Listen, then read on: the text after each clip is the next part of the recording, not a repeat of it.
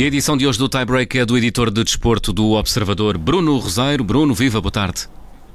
Olá, boa tarde. Bruno, vamos ao tema, ao número e à memória. Começamos, como sempre, pelo tema, a troca de jogadores entre Sporting e Futebol Clube do Porto, na última janela de mercado, com Rodrigo Fernandes a ir para o Olival e Marco Cruz para Alcochete e que teve o dedo de Jorge Mendes. Sim, que para mim ainda é um negócio uh, pouco falado uh, e se calhar em termos de mercado nacional, se excetuarmos a transferência do Nuno Mendes para, para o Paris Saint-Germain, uh, é para mim o grande negócio, até porque alguns anos depois voltamos a ter uma troca direta de jogadores entre dois clubes rivais, neste caso o Futebol Clube do Porto e o Sporting. Portanto, para sintetizar aquilo que se passou, Uh, ponto prévio, o Futebol Clube Porto e Sporting continuam com as suas relações tensas, digamos assim, nada disto passou nem por Pinta Costa nem por Frederico Varandas diretamente e continuam de relações cortadas depois daquela troca de palavras mais acesa que tiveram. Portanto, aquilo que se passou foi basicamente um negócio pensado e apresentado pelo próprio Jorge Mendes, ou neste caso pela Gestifoot, ao Futebol Clube do Porto e ao Sporting que interessava aos dois clubes. Do lado do Futebol Clube do Porto, interessava porque uh, Rodrigo Fernandes é mais uma opção uh, que pode entrar na equipa B como médio, mas com a perspectiva de poder subir, uh, mas sobretudo porque Marco Cruz, os responsáveis do Futebol Clube do Porto já tinham percebido que não iria fazer o seu contrato profissional, ele tem só 17 anos, portanto ainda tem aquele acordo de formação não profissional, que só pode ser assinado quando faz os 18, e os responsáveis do Futebol Clube do Porto perceberam que o Marco Cruz não iria renovar contrato e, portanto, poderia acontecer uma situação como aquela que aconteceu em relação ao Gonçalo Esteves, eh, irmão do Tomás Esteves, eh, que no verão se transferiu para o Sporting a, a custo zero. Por outro lado, em relação ao Sporting, e quando isto foi apresentado em Alcochete, nomeadamente junto do Departamento eh, de Recrutamento do Sporting, e convém recordar que Carlos Tavares, eh, que é o chefe do Departamento de Recrutamento eh, do Sporting, vai diretamente do Futebol Clube do Porto para eh, Alcochete, Uh, quando foi apresentado o negócio, uh, uh, houve logo um parecer positivo, porque, na ótica dos responsáveis leoninos, Marco Cruz é o melhor jogador da geração 2004 no Futebol Clube do Porto. E, portanto, como o mercado também estava em vias de fechar, como Futebol Clube do Porto e Sporting não conseguiram fazer alguns negócios que estavam a perspectivar no último dia de mercado e que poderia dar também algum alívio financeiro, este negócio acabou por andar para a frente porque acaba por uh, beneficiar uh, todas as partes.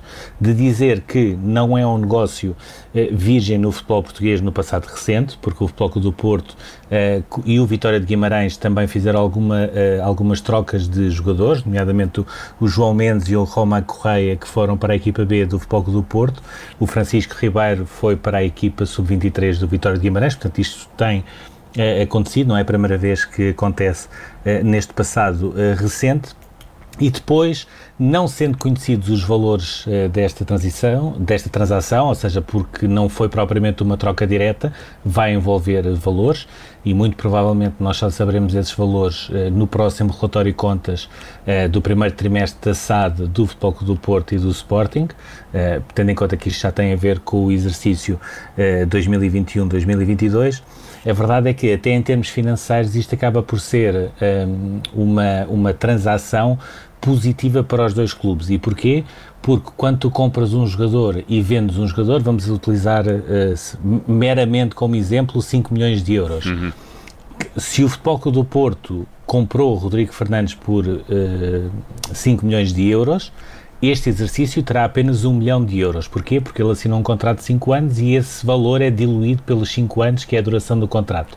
Mas, automaticamente, se, se tiver vendido também o Marco Cruz por 5 milhões de euros, o valor do encaixe entra na totalidade neste exercício, ou seja, fica com uma margem de 4 milhões de euros positivos.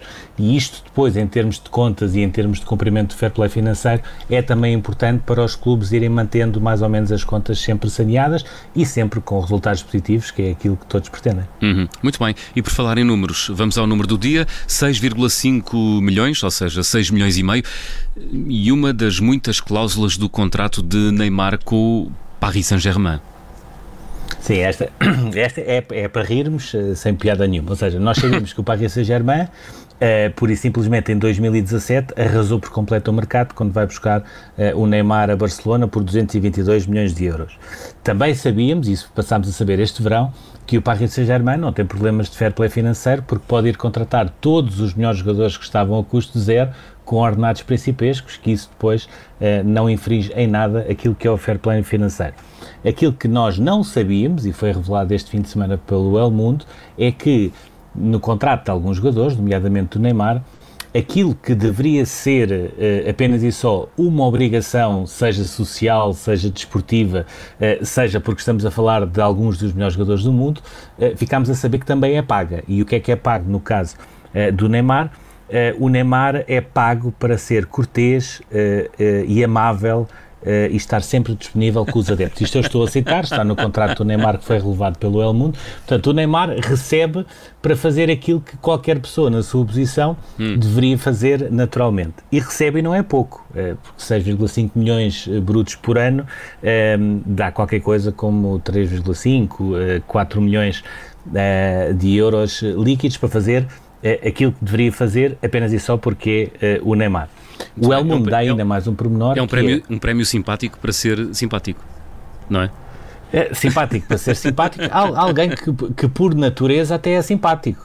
Exato. Que é o mais engraçado nisto tudo. Ou seja, uh, todos nós percebemos que aquilo que o Paris Saint-Germain fez, uh, e já é uma contratação que no total de 5 anos, portanto, se juntarmos o valor que foi pago pela cláusula de rescisão do Barcelona, uhum. mais os salários, mais os bónus, estamos a falar de uma contratação que custou 489 milhões de euros. Portanto, 489 milhões de euros, que para nós termos a ideia, uh, seria o valor de 5, 6 hum. temporadas de um clube grande em Portugal em termos de orçamento. Para nós termos mais ou menos a dimensão do que é que estamos aqui a falar. Uhum. Mas depois, ele, ele tem outras ele, ele tem outras uh, cláusulas, não é? Que são mais normais, ou hum. seja, não fazer propaganda política, não fazer a propaganda religiosa, uh, não estar a, a, dizer mal do clube em termos uh, públicos, mas depois tem lá mais uma pequenina linha, desta vez não paga, acho eu, mas se calhar também é pago por isso. Em letras é pequeninas. É, assim, muito pequeninas, que diz assim: manter as boas relações com todos. Ou seja, e todos são os companheiros de equipa,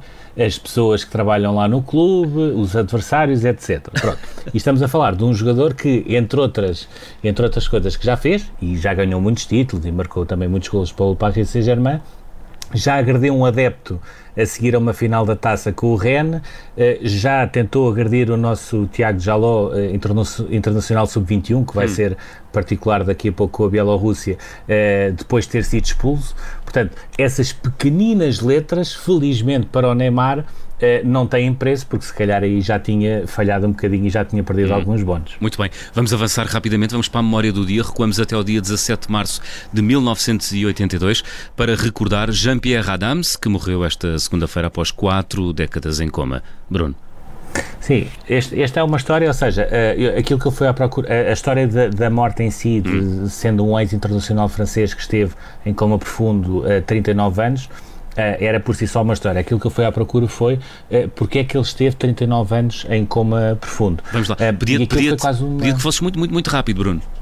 Sim, uh, só explicar, aquilo foi quase uma espécie de uma, de uma tempestade imperfeita, digamos assim, porque hum. aquilo era uma operação, ele já estava reformado, estava a tirar o curso de treinador, um, ehm, teve um problema no joelho, a operação não era urgente, portanto podia ter sido uh, adiada, foi marcada para esse dia 17 de março de 82, dia em que havia greve no Hospital de Lyon, não havia uh, médicos, não havia funcionários, acabou por ficar entregue a um só anestesista e a uma enfermeira estagiária que estava a cuidar de oito doentes ao mesmo tempo, as coisas correram mal uh, na altura da anestesia, teve uma reação péssima, teve uma paragem cardíaca e ficou em coma profundo de dizer só que estamos em cima do tempo, vale muito a pena saber uh, mais desta história, que podem ler no Observador, e vale muito a pena saber que é uma grande mulher que se chama Bernadette Adams, que, é, uh, que foi sempre a sua mulher e que nunca o deixou e cuidou sempre dele ao longo de todo este tempo. Que o acompanhou até ao último dia. História fantástica. Bruno Rosário, editor de Desporto, com o tie-break de segunda-feira. Bruno, até amanhã.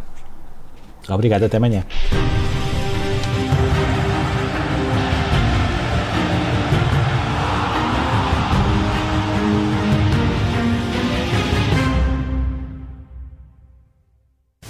Rádio